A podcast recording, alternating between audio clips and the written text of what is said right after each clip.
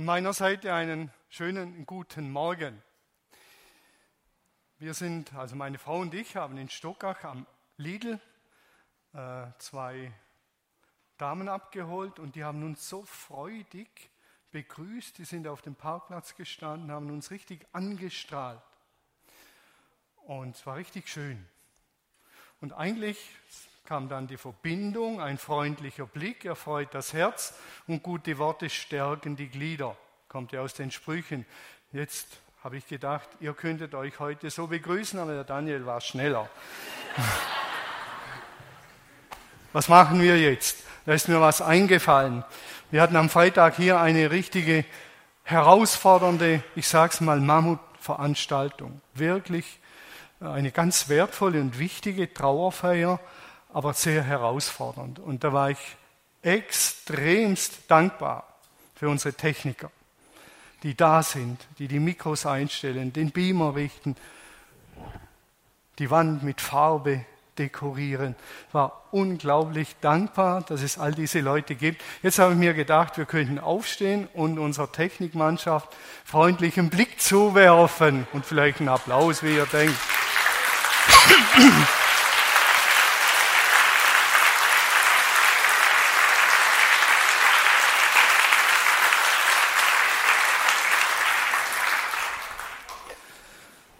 Das ist ja das Schöne an der Liebe Gottes, dass sie uns erreicht, erfüllt und weiterfließt zu den Menschen. Gott lieben den Nächsten wie sich selber. Ist das Schöne. Und wenn jemand sagt, er liebe Gott und liebt nicht seinen Bruder oder Schwester, sagt Johannes, dann ist er ein Mörder und ein Dieb und hat keinen Anteil am Reich Gottes. Das finde ich so schön. Gott erreicht uns, erfüllt uns und dann sagt er, gibt großzügig weiter. Vielen Dank an euch. Auch am Freitag hatten wir in der entscheidenden Phase, als wir genau die Punktlandung bei Jesus machten, gab es einen Stromausfall. Und es wurde alles dunkel hier drin. War echt krass. Niemand konnte was davor, dafür. Und dann ging es aber wieder weiter. Es war so wie eine kurze Schockstarre. Und ich habe gedacht, bin ich froh, dass es euch gibt und viele andere, die hier mitarbeiten. Wir haben hier eine kleine Predigtserie gehabt zum Thema Römer 6 bis 8, um die Neuwerdung des Menschen, der alte Adam, der sterben muss. Daniel hat es hier schön demonstriert, als er für kurze Momente äh, weggebeamt wurde und gestorben war und dann wieder zurückkam, die Auferstehung demonstriert hat. Er ist wieder aufgestanden und all diese Dinge. Römer 6 bis 8 und diese drei Kapitel, die lassen mich nicht mehr los. Und ich werde heute noch einen kleinen Abschnitt aus diesem Brief von Paulus an die Römer äh, darüber predigen.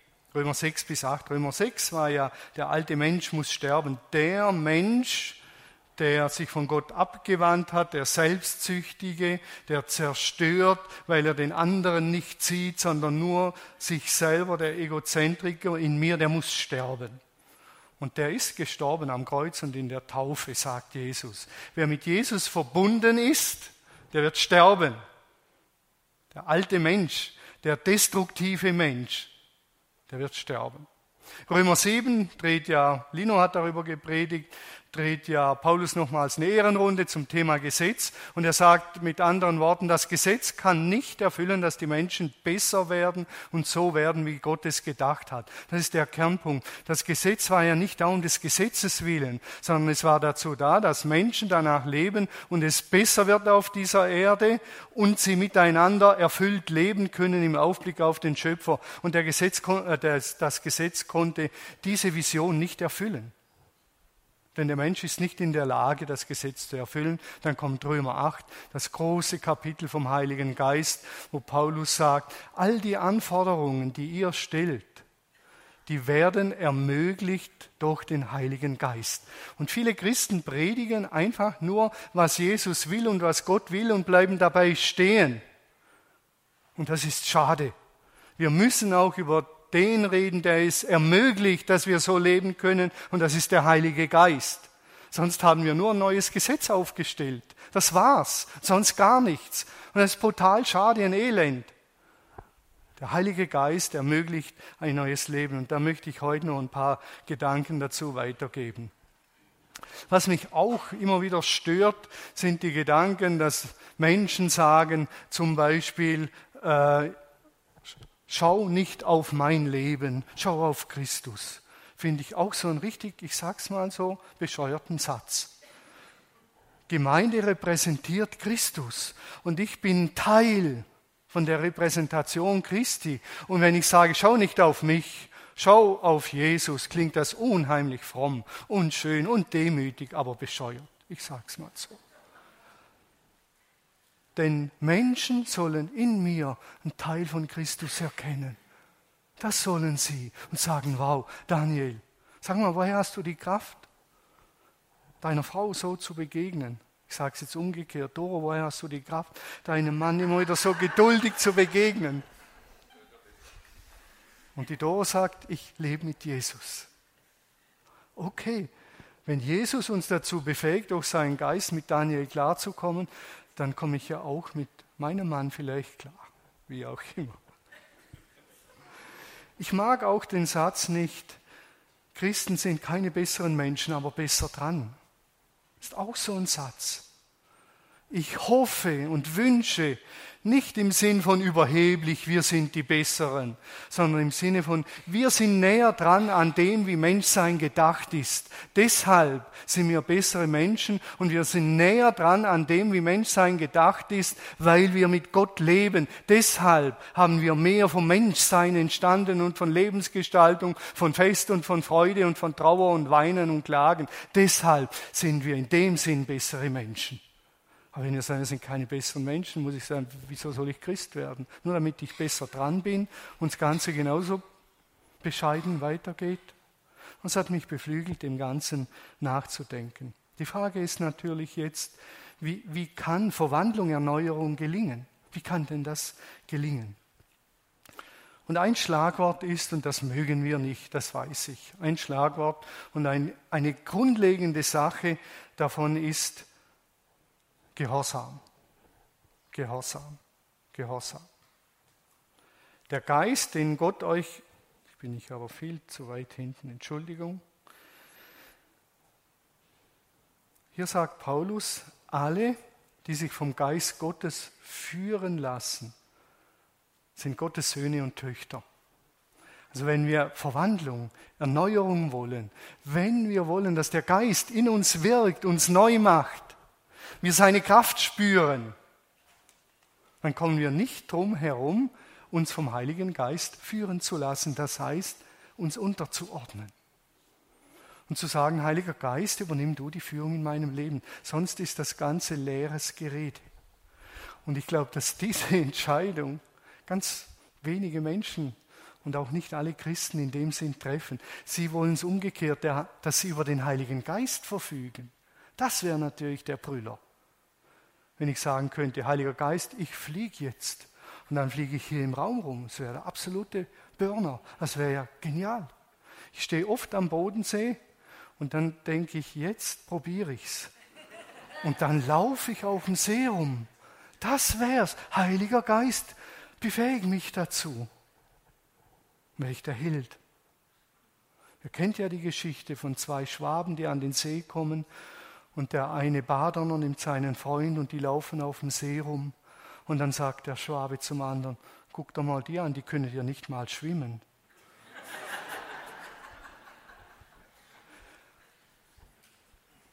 Manchmal denke ich, dass wir den Heiligen Geist so gebrauchen. Der Wille zum Gehorsam, der Wille zum Gehorsam ist die Lokomotive, die den Zug zieht. Der Wille zum Gehorsam. Ich sage bewusst nicht der Gehorsam, sondern der Wille. Ich will, ich will, ich will Gehorsam sein wollen.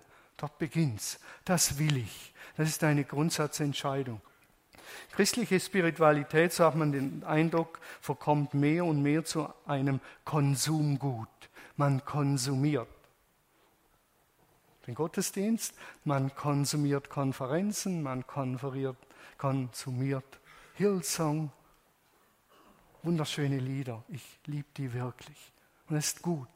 Aber in dem Moment, wo es zum Konsumgut verkommt, dass wir es konsumieren und sagen, wow, das war jetzt gut, jetzt gehe ich wieder heim und das war's, dann geht es am Wesentlichen vorbei, nämlich an der Erneuerung und Transformation. Und die erste Entscheidung ist, ich will gehorsam sein wollen, ich will gehorsam sein. Und alles andere, ich sage es mal so platt, ist Götzendienst. Hinter vielen Formen von Spiritualität verbirgt sich moderner Götzendienst. Eine größere Macht verfügbar machen ist Götzendienst. Und wenn es der christliche Gott ist, den ich für mich verfügbar machen will, ist es Götzendienst. Und dann, Leute, müssen wir uns nicht wundern, wenn in mir keine Erneuerung stattfindet, wenn ich den Heiligen Geist nicht wahrnehme und erlebe und spüre, weil ich mache ihn zum Götzen. Eine Kraft, die verfügbar wird. Ich frage nicht, Heiliger Geist, was willst du? Sondern ich will. Und wir sind beim alten Menschen, der ist noch lange, lange nicht weder gekreuzigt noch in der Taufe gestorben. Der lebt quicklebendig weiter unter neuen Vorzeichen. Das ist das Grundlegendste in dieser ganzen Thematik. Ich will Gehorsam, ich will mich führen lassen. Und deshalb muss der alte Mensch sterben. Denn der will sich nicht führen lassen, der will führen und der will den Heiligen Geist führen, dem sagen, was er zu tun hat. So funktioniert es nicht. Und dann kann ich sagen, ich weiß gar nicht, Gott ist gar nicht da, ich spüre nicht, der Heilige Geist wirkt nicht in meinem Leben. Das ist logisch. Er ist ja nicht ein Sklave, sondern er will dich führen.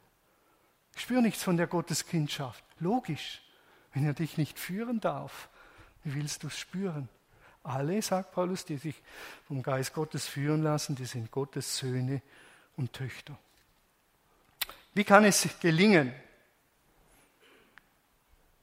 Das eine ist, Jesus hat es vollbracht. Wir müssen in Anspruch nehmen lernen, was er uns geschenkt hat. Wie kann es gelingen? Das schreibt Paulus auch in diesem Kapitel, wenn ihr nach eurer eigenen Natur lebt, werdet ihr sterben, weil ihr auf Vergängliches setzt. Das Vergängliche vergeht und ihr vergeht auch, wenn ihr auf Vergängliches euer Leben aufbaut. Wenn ihr aber in der Kraft, in der Kraft, in der Kraft, in der Kraft des Geistes, der macht auch, was er will, wenn ihr in der Kraft des Geistes euren selbstsüchtigen Willen tötet, werdet ihr leben. Alle, dann kommt dieser Vers, die sich vom Geist Gottes führen lassen, die sind Söhne und Töchter Gottes. Was ist unser Part an der Erneuerung? Im Göttlichen gibt es immer zwei Dinge. Gott vergewaltigt uns nicht. Er vergewaltigt uns auch nicht ins Himmelreich und er vergewaltigt uns nicht zum neuen Menschen. Aber er stellt alles zur Verfügung und die Frage ist, ja, wie können wir das ergreifen und was ist unser Part?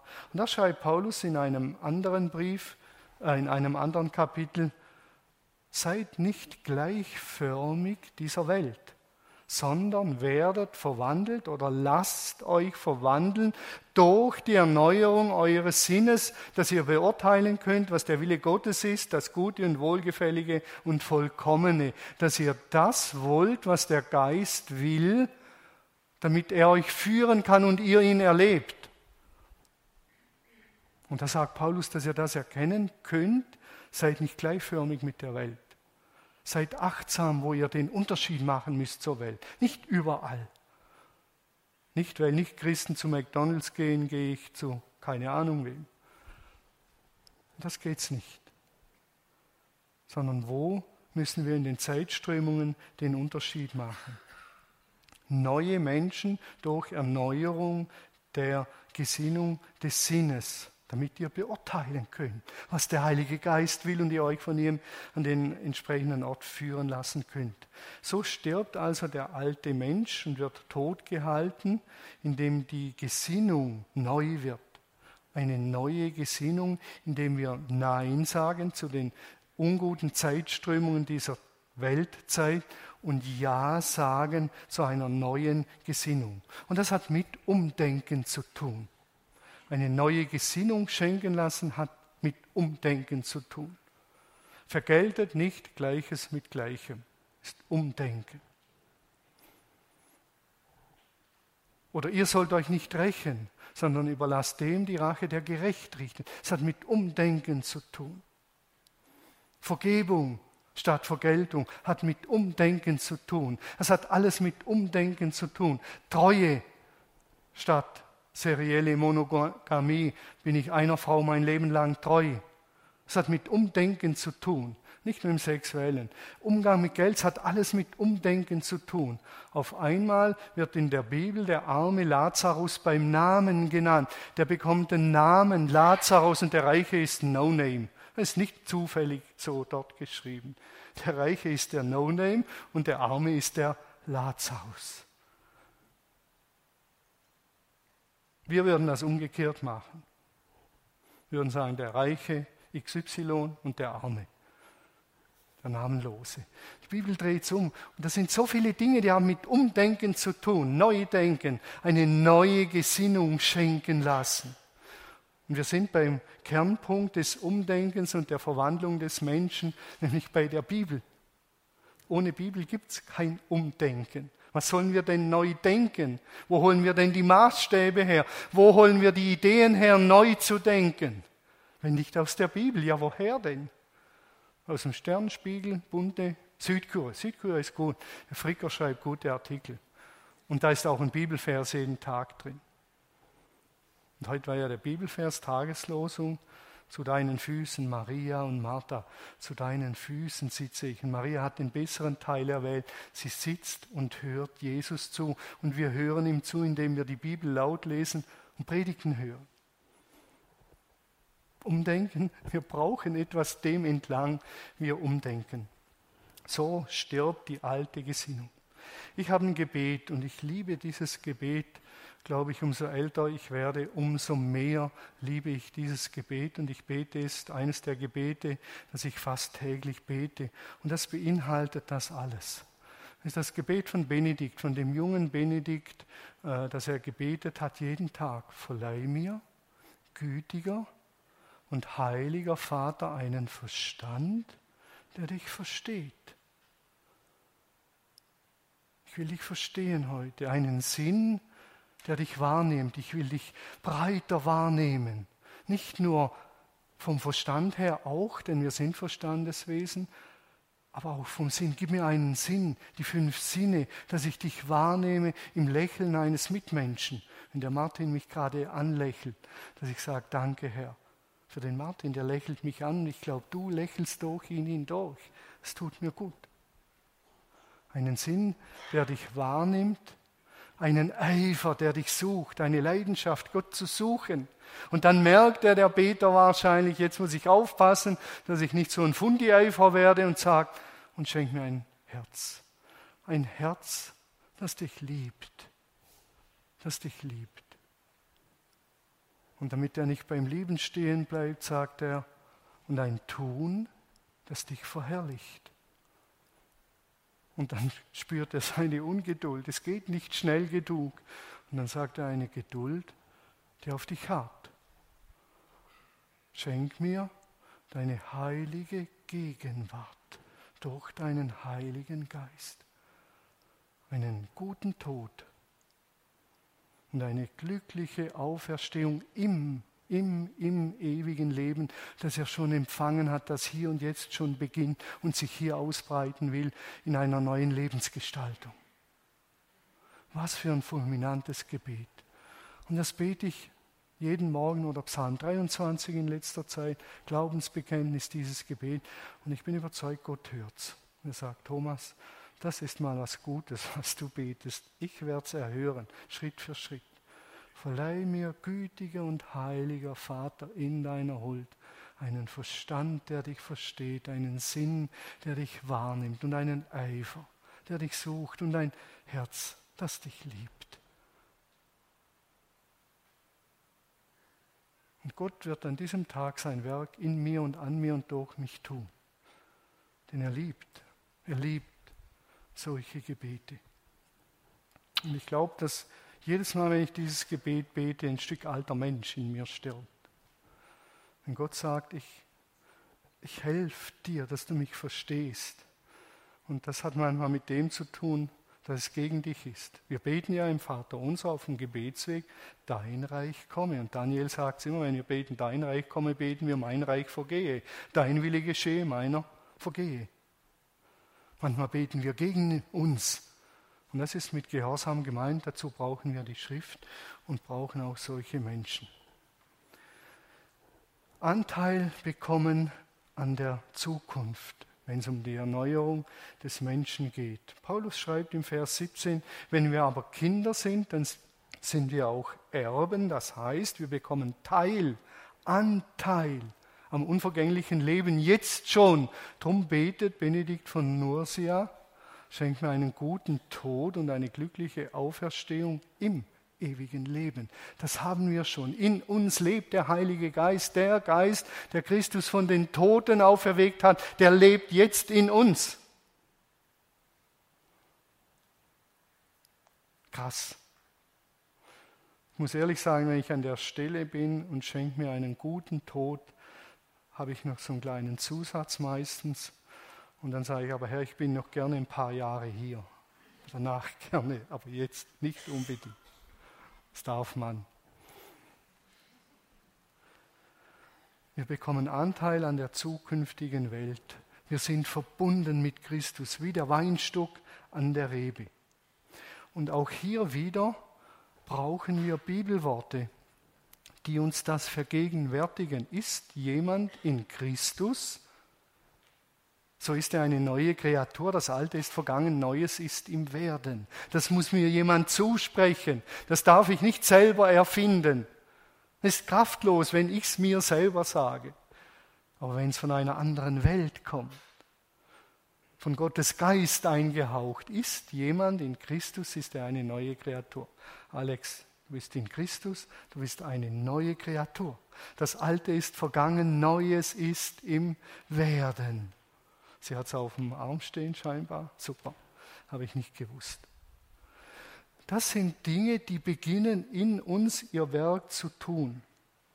Denn so ein Wort wird zum Gebet.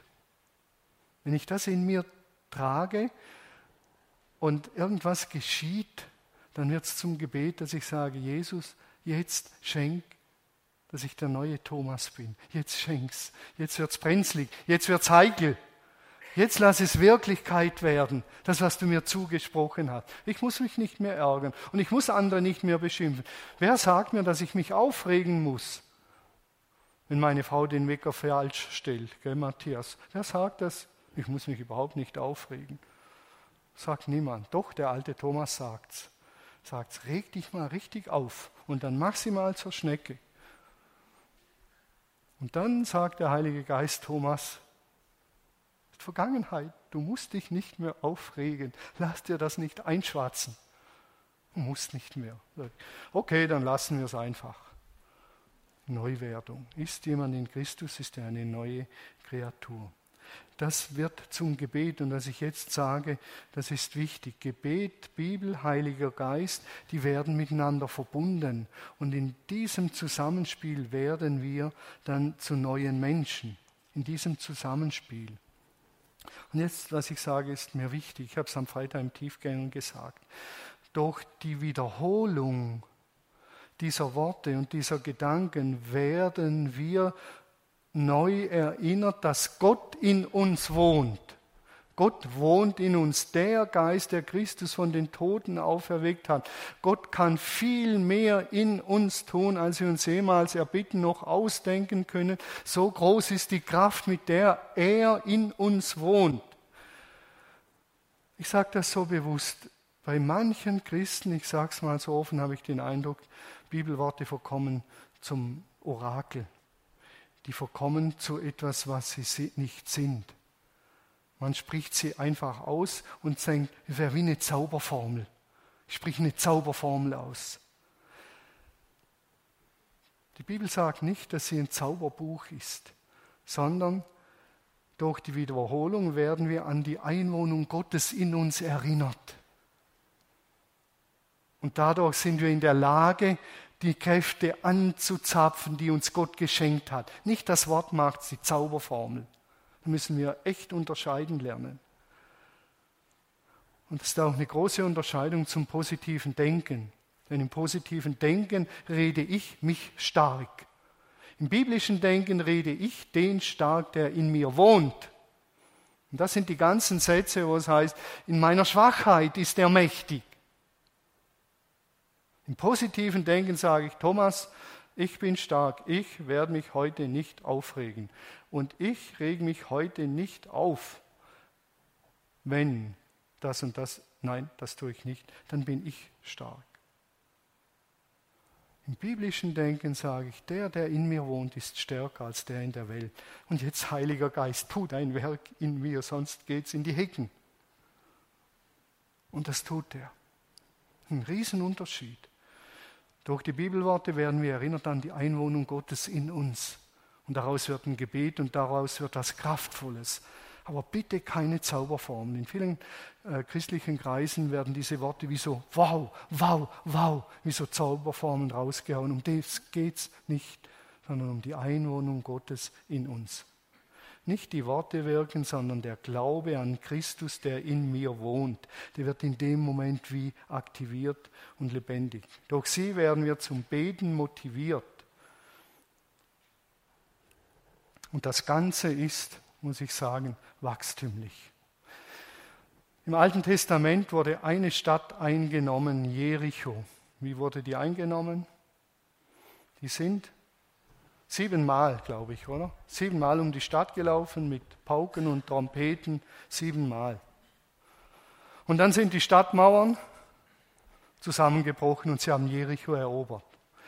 Und alle anderen Städte im Alten Testament mussten sie auf herkömmliche Art und Weise erobern. Mit viel Schweiß und viel Tränen und viel Schmerz und viel Hunger und viel Durst.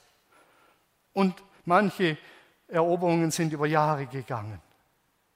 Jericho ist ein Zeichen, Gott hat alle Macht. Vertraut auf mich, auch wenn es Jahre dauert. Aber wir wollen die Jericho-Erfahrung und dann rennen wir um unsere Dünnstellen rum bis zum Abwinken. Aber Gott sagt, ich will, dass in zwei Jahren wirst du das los sein. Und wir rennen um diese Dünnstelle rum, wir werden sie nicht los, weil es nicht dran ist.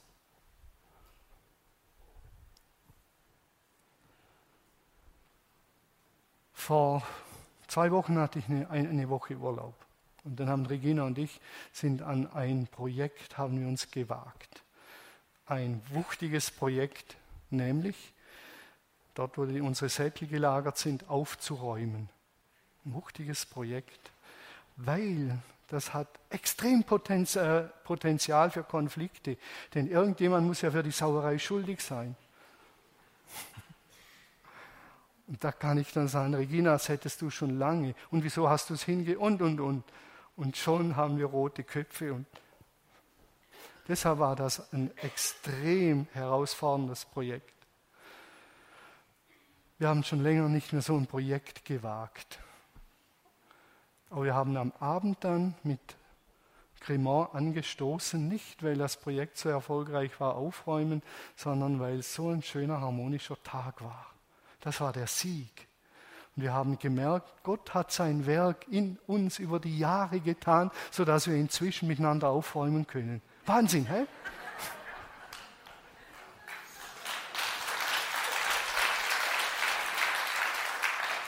Der Alltag eines Pastors. Es war eine ganz, ganz wertvolle, tolle Erfahrung zu merken, da, wenn der alte Thomas kam, war der Heilige Geist schneller und stärker und hat gesagt, Thomas, vergiss es. Versaut dir den Tag nicht. Und außerdem ist deine Frau nicht schön. Ich habe gesagt, alles klar, alles klar, ich bleibe freundlich, liebevoll, alles klar. Und das hat wieder mit der Grundsatzentscheidung Gehorsam zu tun. Zum Schluss das Zentrum, das Zentrum von diesen Versen. Der Geist, den Gott euch gegeben hat, ist ja nicht ein Sklavengeist, so dass ihr wie, wie früher in Angst leben müsst. Es ist der Geist, den ihr als seine Söhne und Töchter habt. Und von diesem Geist erfüllt rufen wir zu Gott, aber, aber, aber, lieber Papa, aber, lieber Vater, aber, lieber Papa. Das ist das Zentrum Gehorsam aus tiefem Respekt und tiefer Dankbarkeit, weil ich sage, Vater, du bist so ein guter Papa. so ein guter Papa. Es gibt keinen einzigen Grund, dir nicht dankbar sein zu wollen. Denn du meinst es so gut, dass du deinen Sohn verschenkt hast, dass wir im Abendmahl feiern. Du kannst doch beim besten Willen nichts Böses von uns wollen und führen sollen. Es kann gar nicht sein.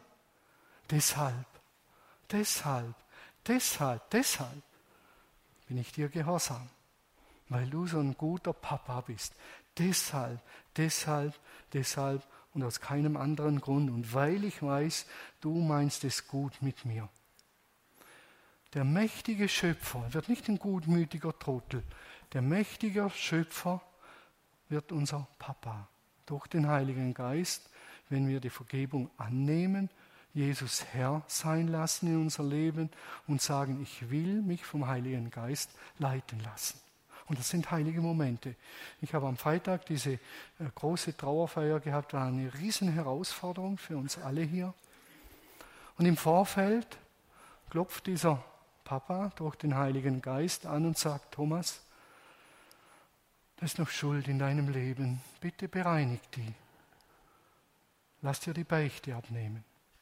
Es ist dran, dass du befreit in diesen Dienst kannst. Und dann windet man sich. Ich liege im Bett nachts. Ja, wer soll mir die Beichte abnehmen? Es liegt doch auf der Hand, der Daniel, dein Kollege. Ja, und dann weiß der das ja. Sagt der Heilige Geist, vielleicht habe ich es ihm schon lang gesagt. Also sind diese beiden Männer hier gestanden und er hat mir die Beichte abgenommen vor dem Kreuz. Vergebung zugesprochen sich befreit meinen Dienst tun kann. Der Abba ist nicht der alte Vater mit dem langen Bart, der fünf eine gerade Zahl sein lässt, aber er liebt uns abgöttisch. Und er sagt, bitte Thomas, bereinig's, bereinig's. Denn ich will dich segnen und du sollst ein Segen sein für diese Menschen, die hier sind. Gehorsam aus tiefem Respekt und Dankbarkeit. Wir sind nicht mehr Sklaven, wir müssen nicht beeindrucken wollen Gott, denn das wäre Religion, Gott beeindrucken wollen mit meinem Gehorsam. Das wäre Religion. Und ihn gnädig stimmen. Und sagen, Gott, ich tue das jetzt und dann bist du mir dafür gnädig, machen wir das so? Ich gehe in den Gottesdienst am Sonntag, dafür läuft die ganze Woche rund. ist alles Religion. Gott will eine Beziehung. Eine Beziehung, eine Beziehung, eine Beziehung.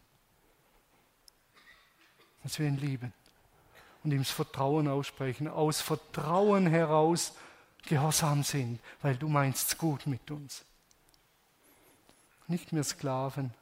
Und umso mehr Erfahrungen wir machen, ich bin aus dem Vertrauen heraus gehorsam und dann mache ich eine Erfahrung und diese Erfahrung führt dazu, dass ich noch mehr Vertrauen finde. Und dieses Vertrauen führt dazu, dass ich noch stärker gehorsam sein will.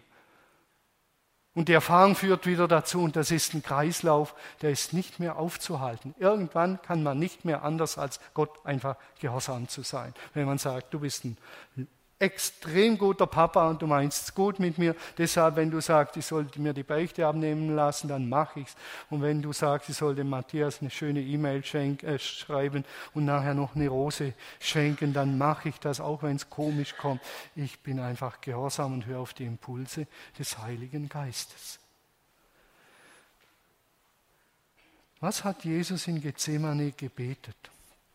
In dieser extrem schweren Stunde, wo es darum ging, den Weg ans Kreuz zu gehen. Wie hat er Gott angeredet? Hat er gesagt, allmächtiger Gott, Herr der Heerscharen? Was hat er gesagt? Aber. Und der griechische Text wird unterbrochen, dann erscheint das aramäische Wort im griechischen Text aber. So und in der größten Not nicht nur, wenn es schön ist und wir die Sektkorken knallen lassen, sagen wir, hallo, du bist ein guter Papa, sondern dann, wenn die Not am größten ist, gehen wir auf die Knie und dann sagen wir, Papa, Papa, nimm mich ganz nahe an dein Herz. Genau jetzt brauche ich dich. Genau jetzt. Genau jetzt bricht alles über mir zusammen, alles. Und jetzt, Papas, Schenk mir deinen Geist, deine Stärke, deine Hoffnung, deine Kraft. Genau in dem Moment.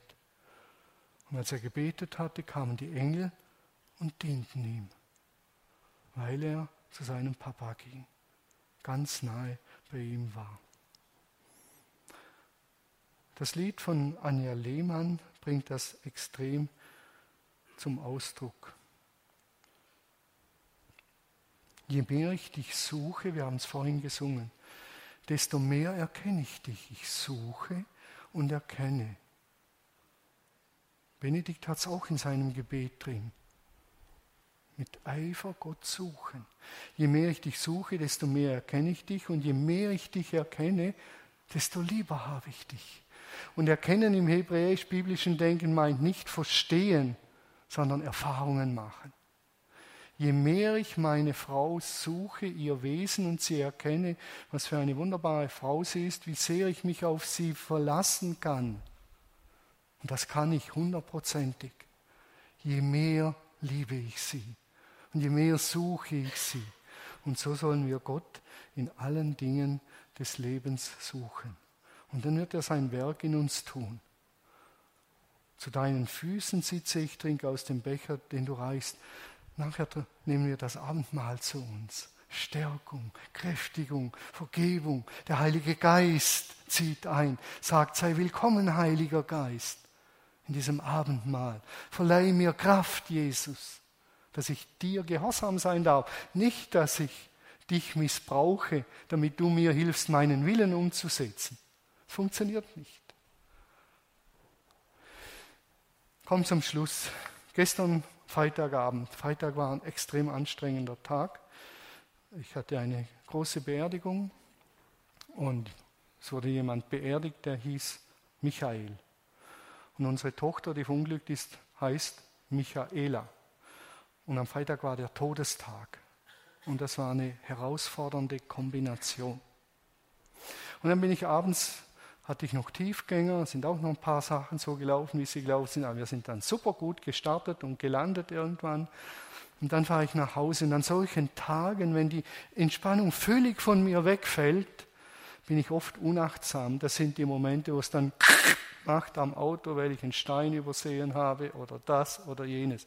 Und ich fahre in Eirach in die Kurve nach meinem Haus und dann sage ich, Herr, ich danke dir, dass ich heil nach Hause gekommen bin keine Kratzer, nichts am Auto.